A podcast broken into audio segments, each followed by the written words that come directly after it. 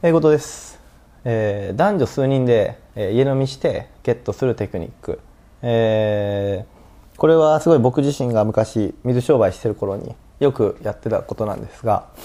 うん、男女ね、えーまあ、僕自身の、えー、経験というかどういうことをしてたのかというのをまず説明させていただきたいと思うんですが、まあ、僕自身あのスカウトマン時代に後輩の家だとか先輩の家だとか僕自身の家女の子の家とかっていうので、まあ、みんなでこう集まってワイワイしようぜみたいな。で、えー、缶ビールとかを10本20本買ってきてで誰か呼ぼうぜみたいな。でじゃんけん負けた人間が、えー、女の子人数分呼ぶことねとか。っていうので、えー、本当これを週に34回してたんですよ。まあ居酒屋であったり家であったりしてたんですけどえー、でそこでこう、あのー、一つポイントとしては酒に負けたらダメなんですよ。本当に弱い人は、うん、とことん薄い酒を飲むとか。で飲まなくても逆に女の子としては警戒するんでダメなんですよね。なんで本当にみんなが盛り上がる状況を作る。自分だけ飲まないとかはもうダメなんですよね。でこう本当に酔っ払った時にえー、何かゲームを始めると。で基本的にみんなが思う王様ゲームとかもそうなんですけど、うんあのー、本当に網だくじで何番と何が何をするとかそういうゲームでこうちょっとずつエロモードにしていくんですよね。であのー、ひたすら飲んで買い出しにじゃんけん負けた2人が行くとかで男女2人で行った時とか大変だね結構飲んでるねとかっていうので一人一人とゆっくり喋る時間っていうのを多く作っていくんですよね。だ女の子の隣に座ったら女の子に「飲んでる大丈夫?」とか「いけてる?」とか「お腹出てない?」とか。お腹ポンポン叩いたりして、えー、一人一人としっかりと絡んでおくんですよ。である時になったら一人誰か絶対に潰れるタイミングが来るんですよね。で、えー、そこであなた自身が潰れちゃ絶対にダメなんですよ。で潰れた人間が出てくるとこう男女同じ人数だったけどこう端数になってくるわけなんですよね。で女の子もじゃんけんで負けた人は寝ていいよ。でもああのー、勝った人は残らないといけないよとかっていうので人数をこう徐々に合わせていくんですよね。で本当にベロベロに酔っ払った女の子、えー、そういう女の子たちとこうゲームでさらに飲みましょうみたいなゲームを今からかよぐらいの。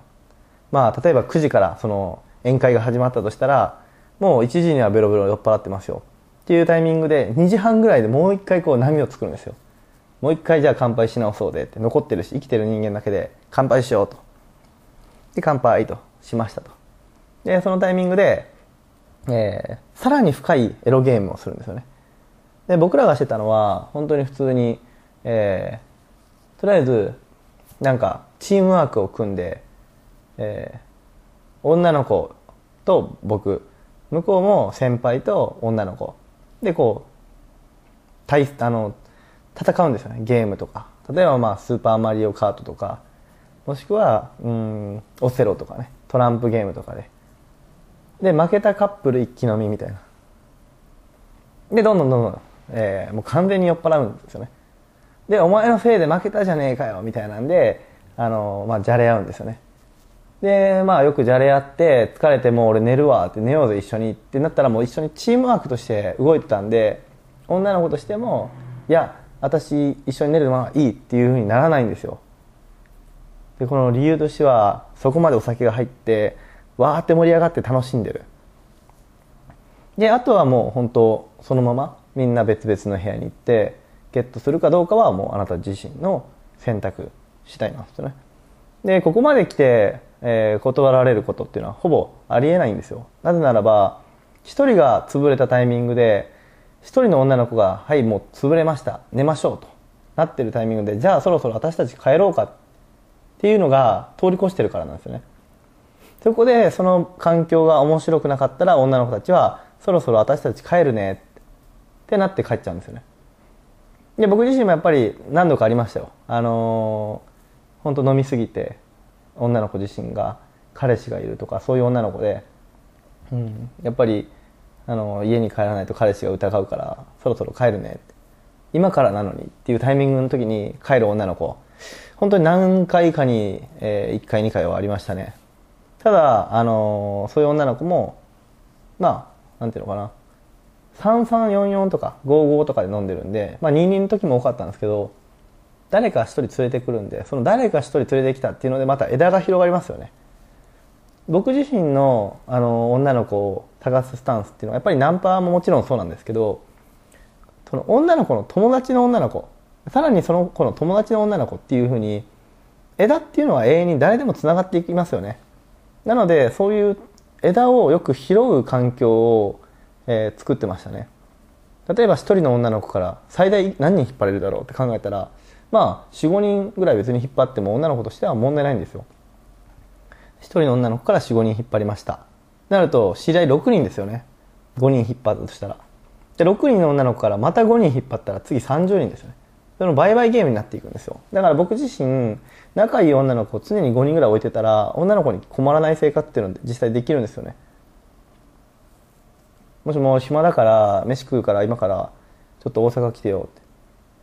男2人いるんだけど誰か連れてきて。これだけで仲いい女の子に言ってもえー、今日ちょっと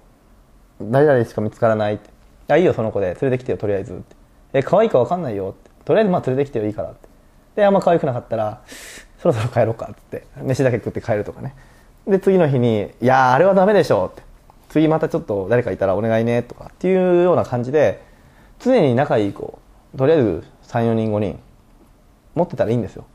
それだけで、えー、いろんな方向で活用できるし逆にまあそのこっちがお願いするってことは相手のお願いも絶対聞き入れないといけないし仲良くなるためにはやっぱギブアンドテイクの法則が絶対必要だしそういう部分で、えー、使うだけ使ってこっちは何もしないっていうのが一番ダメなんですけどやっぱりバランスですよね。仲いい。仲いいっていうのは自分だけが思っても意味ないんで相手からも仲いいと思われていないと成立しないんですよね。なのでまああの男女数人で家飲みっていうのはもしあなたが仮に、えー、全くしたことない、えー、状況だったら、えー、これは絶対するべきですね。で自分自身が女の子を呼びます。で次はじゃあ友達の男の子に呼んでもらいますって言ったらまあそこで仲良くなる可能性もありますよね。誰かが。で自分の女ネタをこう人に出すのが嫌だって思ってる男性は絶対伸びないんで常にこう紹介してあげて紹介してもらって